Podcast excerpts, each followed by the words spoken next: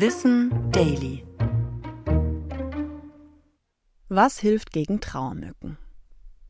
Trauermücken sind ungefährlich, aber extrem lästig. Haben sich die kleinen schwarzen Fliegen einmal in der Blumenerde eingenistet, bleiben sie hartnäckige Begleiter.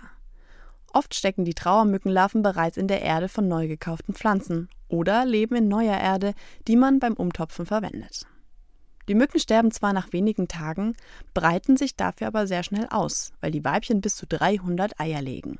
Die Larven ernähren sich von Pflanzenwurzeln, wodurch die Pflanzen mehr Gefahr ausgesetzt sind und schneller erkranken. Um das zu vermeiden und seine Pflanzen vor möglichst viel Schaden zu bewahren, gibt es einige Hilfsmittel. Dazu zählen Gelbtafeln, die man in die Erde von befallenen Pflanzen steckt. Aufgrund ihrer gelben Farbe locken sie die Trauermücken an, die an den klebenden Seiten haften bleiben.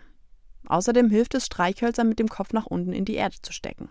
Der Schwefel, der sich durch das Bewässern im Topf verteilt, ist tödlich für die Larven. Dafür muss man die Hölzer nur alle zwei bis drei Wochen austauschen. Darüber hinaus soll auch eine zwei bis drei Millimeter hohe Schicht Quarzsand auf der Erdoberfläche helfen. Zuletzt können auch Nematoden, also Fadenwürmer, zur Bekämpfung der Trauermücken genutzt werden. Dazu gibt man das Pulver ins Gießwasser der Pflanzen, dann sollte sich das Problem innerhalb von zwei bis drei Wochen gelöst haben. Das war Wissen Daily, produziert von mir, Anna Germeck für Schönlein Media.